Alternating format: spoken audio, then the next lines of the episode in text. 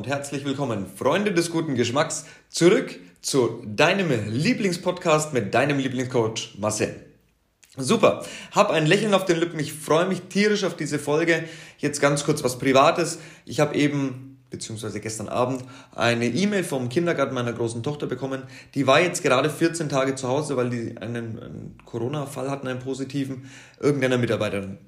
Und schon da hat's mich aufgeregt, weil wir einfach in der Lage sind, eigenverantwortlich zu sagen, okay, ich halte mein Kind ähm, bei diesen Hotspots raus, teste sie. Ja, das muss man mir auch glauben als, als Gesetzgeber, als ähm, ausführende Gewalt, als Exekutive, muss man mir das auch glauben, weil ich ein mündiger Bürger bin, dass ich sage, okay, ich teste mein Kind, es wird nicht in Quarantäne geschickt, vor allem wird es nicht möglichst von den anderen Familienmitgliedern isoliert. Wir testen uns alle gegenseitig und schauen, dass sie rauskommt, dass sie in die Luft kommt. Da muss das Immunsystem dann eventuell ran. Es geht doch auch um die Gesundheit der Einzelnen. Natürlich ist es innen Kacke. Wir müssen raus dürfen. Und da zahle ich auch lieber die Strafe. Also tatsächlich ich werde mit meiner Tochter rausgehen, jetzt in den nächsten zwei Wochen, wo wieder Quarantäne ist. Mittlerweile ein Monat Quarantäne für ein dreijähriges Kind. Die Hälfte der Leute, die Hälfte der Eltern machen das tatsächlich, dass die ihr Kind dann isolieren. Was meinst du, was das für Folgeschäden möglicherweise gibt? Das ist sogar nicht absehbar. Ja, da könnte ich mich in Rage reden. Aber das Krasseste ist, dass nichts kommt außer Quarantäne und dann der Öffnungstag des Kindergartens. Was ist denn los mit der Politik? Wir müssen die Möglichkeit schaffen, und das machen jetzt meine Frau und ich täglich durch zur Verfügungstellung von technischen, persönlichen und zeitlichen Ressourcen, indem wir sagen, okay, wir schaffen verschiedene Rooms über Zoom oder einen ähnlichen Dienst und lassen dort die einzelnen Kindergarten ähm, Kinder in den jeweiligen Gruppen miteinander sprechen.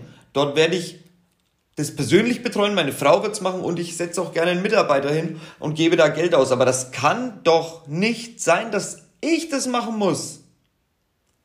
Die Kinder, die haben sich so gefreut jetzt, also meine Kinder gehen, also mein, meine Große geht gerne in den Kindergarten, die gehen alle gerne raus, sind alle sehr kontaktfreudig, die brauchen das, Entschuldigung, das war mein, mein Stuhl, das Knatzen, ähm, die brauchen das einfach.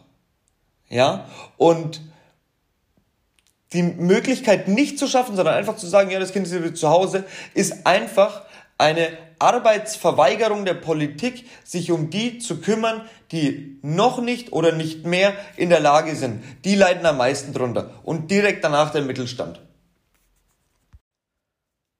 Aber gut, ich bin ähm, dankbar. Ich bin auch dankbar dafür, dass ich diese Idee hatte, das zu machen. Und jetzt zeigt sich, wie sehr der Kindergarten auch mitmachen möchte, ja, wo es denn hakt.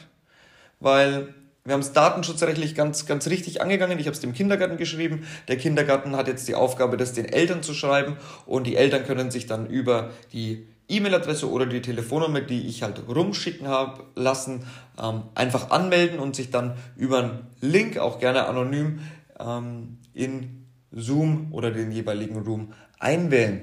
Das ist keine große Sache eigentlich. Natürlich müssen wir es beobachten, da sind Kinder dabei etc. Ähm, aber ich finde es eine Sauerei. Ich finde es eine Sauerei. Ich bin dankbar, dass ich was Gutes tun kann, dass ich hier die Chance habe, auch wieder mir selber zu zeigen, ähm, dass mir sowas wichtig ist. Ja, also meine Werte gefestigt hier. Also auch diese, dieses Helfen, diese Selbst, nicht Selbstlosigkeit hört sich so ritterhaft an, das meine ich aber gar nicht so. Ja, also dankbar bin ich für diese Chance. Ich bin auch dankbar, wenn der Kindergarten jetzt damit arbeitet. Ich bin dankbar für jedes Kind, ähm, dem, dem ich damit helfen konnte. Gut, jetzt haben wir über Politik gesprochen. Ähm, mache ich, wie gesagt, sehr ungern. Jetzt mache ich noch ganz kurz die letzte Folge, also die Learnings der letzten Folge jetzt nochmal ganz kurz. Und da ging es ja darum, wie ich ganz, ganz knapp einer ganz langen Freiheitsstrafe entgangen bin. Mindestens acht Jahre würde ich schätzen, wegen bewaffneten Drogenhandels. Ja, und ähm, da ging es auch um, um Methamphetamin, also um Crystal und Gras und Waffen, also keine, keine Schusswaffen, aber Waffen auf jeden Fall, viel. Und das Waffengesetz, Butterflies, Wurfsteine etc. Ähm, und ich versuche ja immer aus den, aus den ganzen Geschichten so Learnings mitzugeben. Und da fange ich jetzt einfach mal an. So das erste natürlich ist ja was ganz Klares. Mir ist aber trotzdem wichtig ist, jetzt gerade zu sagen, jetzt in einer Zeit, wo viele selbstständige Unternehmer ihre Existenzgrundlage verloren haben und vielleicht auf blöde Gedanken kommen. Das erste Learning ist, dass Drogendealen einfach eine verschissen gefährliche Sache ist, die dich von jetzt auf gleich aus dem Leben in Freiheit reißen kann. Wenn ich dir sage, dass du alles erreichen kannst, dann ist es überhaupt keine leere Floskel, um irgendjemanden zu motivieren oder so. Aber wenn du heute entscheidest, in fünf Jahren reich zu sein, dann wirst du es schaffen. Nicht, wenn du, wie manche das Gesetz der Anziehung interpretieren, dich jetzt hinsitzt, die Augen schließt und sagst, heute in fünf Jahren bin ich reich, dann passiert gar nichts. Ja? Aber wenn du dich hinsetzt und voller Überzeugung an die Sache rangehst, dieses innere Feuer spürst, dann erkennst du dein Potenzial und dann weißt du, dass es überhaupt gar nicht nötig ist, so Geld zu verdienen. Wenn du es schaffst, ein Vertriebsnetzwerk beim, beim Drogendealen aufzubauen, dann schaffst du es auch wieder, Fuß zu fassen mit einer Tätigkeit, die halt jetzt eben im Moment geht. Du darfst dich bloß nicht hängen lassen. Auch ich habe durch solche Erfahrungen ähm, jetzt im Nachhinein erkannt, dass ich Potenzial hatte, da schon Potenzial. Ich habe das ähm, sehr kurz nur gemacht und war relativ schnell auch größer als die anderen, die verkauft hatten, die meisten anderen. Ähm, aber wer das so gut kann, der kann allein innerhalb von ein paar Monaten wieder Geld verdienen und eine Existenzgrundlage schaffen. Also lasst euch nicht von dem, von der möglichen Krise, die ihr gerade geschäftlich durchlebt, das geht jetzt so an die selbstständigen Unternehmer, an den Mittelstand auch gerne raus, ähm, es macht keinen Sinn, ja, Steuern zu hinterziehen, es macht keinen Sinn, Drogen zu verkaufen, es macht keinen Sinn, ähm, irgendwas nebenher zu machen und es nicht anzugeben. Es macht überhaupt gar keinen Sinn. Und vor allem, was es, was es Drogenverkaufen angeht, sobald du den ersten Eintrag hast, sobald du irgendwie Polizei bekannt bist, dann kannst du es sowieso lassen. Ja, also alles danach ist Harakiri, ist Selbstmord. Okay. Das zweite wäre, ähm, du erinnerst dich wahrscheinlich, dass ich das kleine Päckchen nicht gefunden habe, das alles dann letztendlich ausgelöst hat bei der zweiten Polizeikontrolle. Das ist ein ganz klares Learning auch für dein Leben. Werde niemals nachlässig. Und das Ganze im Allgemeinen. Du musst straight durchpowern. In allen Bereichen deines Lebens nie nachlässig werden. Mit Sachen, die du angefangen hast, die du gewissenhaft machst, werde nie nachlässig, mach sie immer gewissenhaft. Das kann in der Ehe sein, ja, auch wenn ihr euch aneinander gewöhnt habt, der Alltag eingekehrt ist, eventuell sehr wenig Zeit für euch da ist, weil die Kinder da sind oder irgendwie sowas, ja, ähm, der muss auch an dieser Beziehung aktiv arbeiten. Es hat sich halt sehr viel verändert ähm, über die Zeit, wo man so nebeneinander hergelebt hat. Aber besinne dich einfach auf die Zeit, in der du halt verliebt warst. Geh so den Schritt zurück und mach das wieder, mach, bring da wieder was, wie früher. Zusammen glücklich und alt werden ist ja kein inaktives nebeneinander her existieren, sondern manchmal halt auch Arbeit. Deswegen heißt es ja Arbeit an deiner Beziehung. Zweitens solltest du bei wichtigen Aufgaben, beruflicher oder auch privater Natur, wie auch immer, ähm, auch nie nachlässig werden. Beispielsweise so ein Premium-Konzept für einen Klienten muss fristgerecht erstellt werden und wenn du es dann nicht nochmal kontrollierst, was da geschrieben wurde, wenn es eine Sekretärin macht oder egal, du musst es dir nochmal durchschauen, weil du nicht nachlässig sein möchtest, weil sonst kann es zum peinlichen Auftritt werden. Du kannst keinen ähm, Premium-Kunden damit bedienen, wenn du sehr viele Interpunktions- und Rechtschreibfehler hast. Es muss passen, das muss on point sein, auch diese Kleinigkeiten. Ähm, und im privaten Leben wäre jetzt so mein Beispiel vielleicht die Kindererziehung. Du hast nie nachlässig werden. Am Anfang erklärst du deinem Kind immer viel so, ja, ähm, das darfst du nicht, weil, ja, warum und das ist so und ey, jetzt hör auf und beim zweiten und dritten und vierten und fünften Mal machst du das wieder. Aber irgendwann nervt es dich. Und dann reagierst du anders sagen, boah, das erkläre ich dir jetzt nicht mehr, ich bin genervt oder wirst laut oder irgendwas, ja. Und diese Verhaltensänderung können Kinder bis zum bestimmten Lebensjahr, so sechs oder sieben Minimum, ja, also das ist so das Minimum, ähm, überhaupt gar nicht nachvollziehen. So dieses, jetzt habe ich so oft gesagt und jetzt kann ich genervt darauf reagieren, ähm, sabotiert den kompletten Effekt deiner eigenen Erziehung. Als, als Beispiel. Und last but not least, werd bei dir selber nicht nachlässig. Mach deinen Sport, geh deinen Plan durch, beruflich, nimm dir Zeit für die Family, arbeite im gesunden, aber effizienten Rahmen. Das heißt, du musst nicht nur arbeiten. Du musst die Zeit, die du arbeitest, so nutzen, dass du geniale Ergebnisse hast. Jeder Tag ist eine Chance und kann dir alles, alles bringen. Vielleicht lernst du deine Traumfrau kennen, hast endlich so die Idee, die dir einen Durchbruch bringt und richtig Kohle. Vielleicht schließt du heute den größten Deal deines Lebens ab. Steh auf, verdammt. Und es regt mich auch ein bisschen selber an mir auf. Ich komme auch so schwer aus dem Bett. Aber gerade die erste Stunde oder die ersten Stunden am Tag, die beeinflussen den ganzen restlichen Tag. Dein Mindset und alles, deine Haltung, wie du dich fühlst und bleibst du da im Bett liegen, hörst, ist jetzt so mein, mein Fall, deine Kinder unten streiten, den Hund bellen, draußen die Müllabfuhr und du bemitleidest dich selber, warum, ähm, je, also warum ich mit meinen Kindern auch immer schaffe, ganz ruhig zu sein und die Leute schlafen zu lassen und es andersrum nicht funktioniert. Ja, da kriege ich früh schon mal manchmal schlechte Laune, wälze ich mich hin und her und ähm, will nicht aufstehen. Ja, und dann ist es viel schwerer, sich danach hinzusetzen und positiv Gas zu geben. Und dadurch sabotierst du dich einfach nur früh. Also ich habe einen Wecker auf 6 Uhr, den höre ich schon gar nicht mehr. Da muss ich mich hinsetzen und aufstehen direkt. Was weiß ich, ein, ein Wasser trinken, also erstmal halt wieder Wasser trinken, Zähne putzen, Wasser ins Gesicht frisch machen und so, dann einen Kaffee, ja, aber ich bleibe liegen und es geht nicht, weil es beeinflusst den Tag massiv, ja.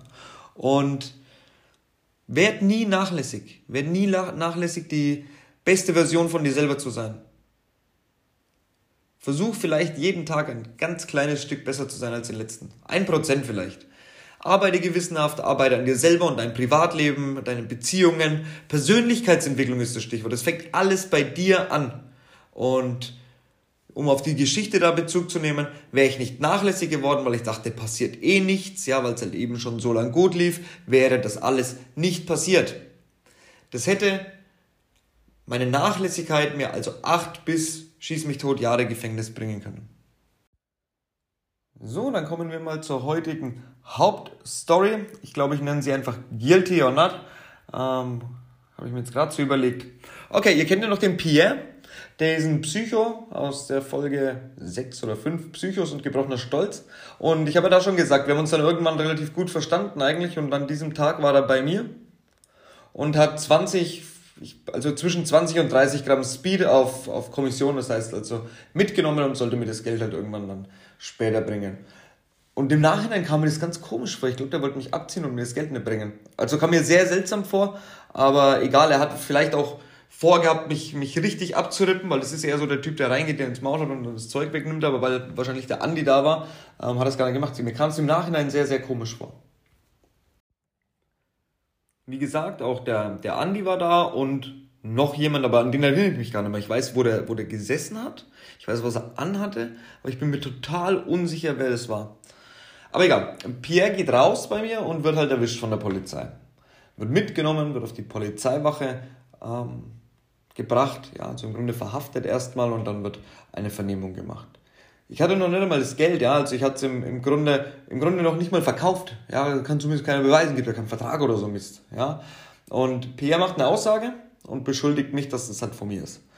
Die Polizei reagiert gar nicht mit einer Durchsuchung, sondern ich krieg lediglich ein paar Wochen oder vielleicht waren es auch ein paar Monate später eine Ladung als Beschuldigter zum Gerichtstermin. Das musst du dir mal überlegen, wie das mit dem Paragraph 31 läuft. Der kann einfach behaupten, dass das von mir ist. Der hätte auch einen, einfach einen anderen Namen sagen können und dann wäre der beschuldigt vor Gericht gestanden. Und du kannst mir nicht erzählen, dass wenn du eine Gerichtsverhandlung hattest, dass es einfach, auch, auch wenn du dann äh, freigesprochen wirst, weil du, weil du es eventuell nicht warst oder so, dass es nirgends vermerkt ist. Du warst immer schon mal beschuldigt beim Gerichtstermin. Nur weil jemand anders sagt, ja, der und der. Ja, ich kann mir jetzt am, am Nürnberg Hauptbahnhof kann ich mir Stoff kaufen, kann mich von der Polizei erwischen lassen und kann sagen, dass es du warst. Und du kriegst eine Ladung. Ist schon komisch, finde ich, ja. Aber egal, ich bin ähm, dann mit meinem Anwalt, also einem sehr guten Anwalt ähm, aus der Kanzlei von meinem, meinem Dad, der Herr Jürgen Höpfner, Shoutout an dieser Stelle, toller Anwalt, einer der besten Verteidiger, die ich kenne, ähm, und bin dorthin und dann wurde der Pierre befragt. Also ich, ich wurde, glaube ich, zuerst befragt. Ich habe natürlich gesagt, naja, ich sage nichts und so, wenn dann redet, redet mein Anwalt. Und er hat erstmal den Zeugen, also den Pierre, hören wollen.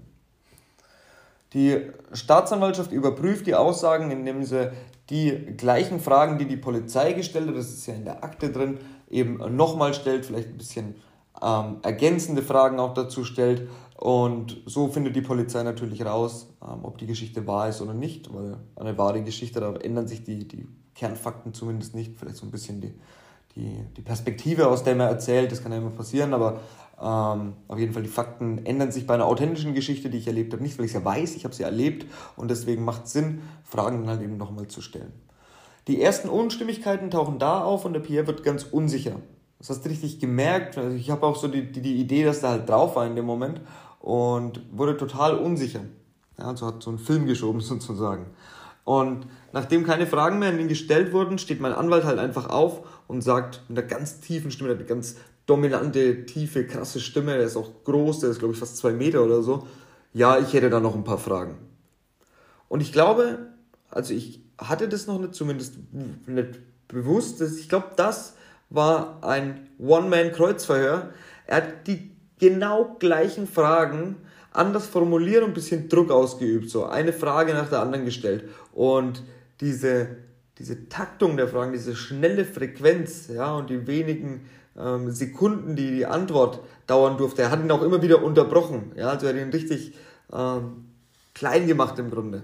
Und dann kam es zu einer Situation, wo auch nur die Perspektive, wie selber das einer ganz subjektiv sich für sich beurteilt, ähm, eine krasse Wendung gebracht hat. Auf der Polizeiwache hat er gesagt, ich ging Sonntag nachts. Also ich glaube, er ging irgendwann zwischen 3 und 4 Uhr. Es ist Sonntagnacht. Ja, also Sonntag auf Montagnacht. Und dann hat er jetzt zu meinem Anwalt gesagt, ich ging Montag früh. 4 Uhr ist aber auch eigentlich Montag früh, oder? Aber das war so der Widerspruch, den mein Anwalt gecatcht hat und der hat ihm seine Glaubwürdigkeit ähm, gekostet. Sozusagen war das der Grundstein für die Taktik, ja. Und denk mal nach, Sonntagnacht, sehr spät, 3 oder 4 Uhr ist, könnte man auch Montag, Montagmorgen sagen, Montag früh. Und mein Anwalt fragte halt, was jetzt, Sonntag oder Montag? Ja, Sonntag.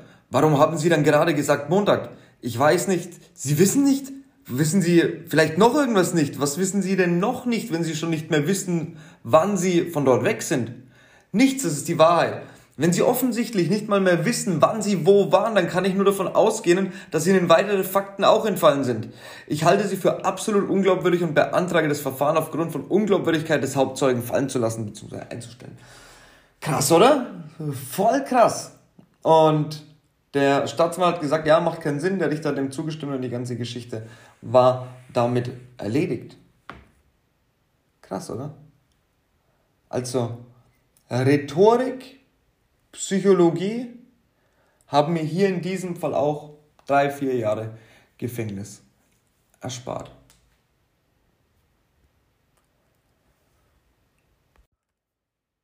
Was sind die ersten Learnings? So ganz spontan, nachdem ich es jetzt erzählt habe, ähm, würde ich auf jeden Fall sagen, dass du aus dieser Geschichte lernen kannst, dass es sehr wichtig ist, Rhetorik zu üben, Auftreten, Charisma. Hätte mein Anwalt nicht diese ganz subjektiv bewertbare Situation als Chance erkannt, dann wäre, wäre das Gespräch nicht so gelaufen, weil eigentlich prinzipiell unglaubwürdig war er nicht. Und deswegen ist es wichtig, arbeite an deiner Rhetorik, schreibe Texte, mach Storytelling, komm zu uns, wir bringen dir Storytelling und Texte bei, wir unterstützen dich dabei, wir schreiben dir auch Texte, wenn es dringend ist, etc. Du musst unbedingt immer im privaten und im geschäftlichen Leben an deiner Rhetorik, an, deinem, an deiner Mimik, an deiner Gestik, an deiner Kommunikationsgrundlage arbeiten. Ja, also deiner persönlichen Kommunikationsgrundlage. Ganz wichtige Message. Weitere Learnings aus der Folge kommen beim nächsten Mal und ich bin gespannt, wie euer Feedback ist. Schreibt mir gerne an podcast.firstclasscoaching.gmail.com, was ihr davon haltet, wie manipulierbar diese Justiz ist. Erstens durch den Paragraph 31, wo ich einfach irgendjemanden beschuldigen kann und der dann im Grunde nachweisen muss, ja, dass er unschuldig ist. Das ist, finde ich, eine total krasse Sauerei. Und zweitens, wie jemand, der rhetorisch geschickt ist, der authentisch rüberkommt, der weiß, wie die Psychologie des Menschen funktioniert, Situationen einfach umdrehen kann. Und weil sie so überzeugend drüber kommen, erschaffen diese eine neue Realität. So ist es. Hier wurde die Realität erschaffen, dass der Zeuge unglaubwürdig ist und dass deswegen die Verhandlung fallen gelassen werden muss. Und so ist es im Leben. Du kannst dir, wenn du rhetorisch geschickt bist, auch einfach deine eigene Haltung verändern. Storytelling macht keinen Unterschied. Also unser Hirn macht bei Stories keinen Unterschied, ob sie real sind oder nicht. Wenn du dir das Mantra beispielsweise, ja, also so eine Affirmation, jeden Tag, bevor du arbeitest, in den Spiegel sagst, ist eine total dämlich wirkende Aufgabe, ja, und du versuchst den Brustton der Überzeugung zu finden und stellst dich vor den Spiegel und sagst, heute rocke ich diese Verkaufsgespräche, heute bin ich der Beste, ich bin allgemein der Beste. Wenn du das routiniert machst, dann wird das deine Realität werden. Du musst immer nur dabei bleiben und immer deinem inneren Feuer folgen. Das war's für heute. Bis zum nächsten Mal. Dein Lieblingscoach Marcel.